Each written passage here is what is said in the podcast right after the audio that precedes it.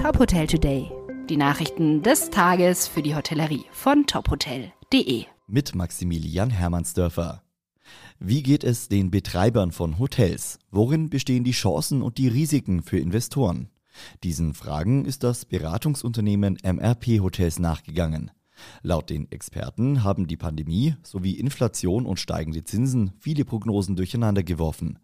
Martin Schaffer, geschäftsführender Partner MRP Hotels, sagt, die letzten drei Jahre haben einen dramatischen Wandel mit sich gebracht.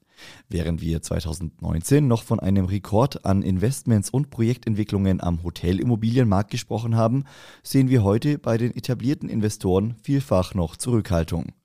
Hauptursache für diese Zurückhaltung sei die aktuelle wirtschaftliche Situation, die sich mittelfristig, so die Prognose, nicht ändern wird. Gleichzeitig seien die Baukosten für Errichtung oder Renovierung nicht mehr kalkulierbar. Die komplette Analyse lesen Sie auf unserer Website. 16 bestehende Hotels, vier Neueröffnungen in 2022 und 34 Hotels in der Pipeline. Die BWH Hotel Group expandiert im Nahen Osten und plant, ihr Hotelangebot in der Region in den nächsten Jahren auf 50 Hotels auszubauen.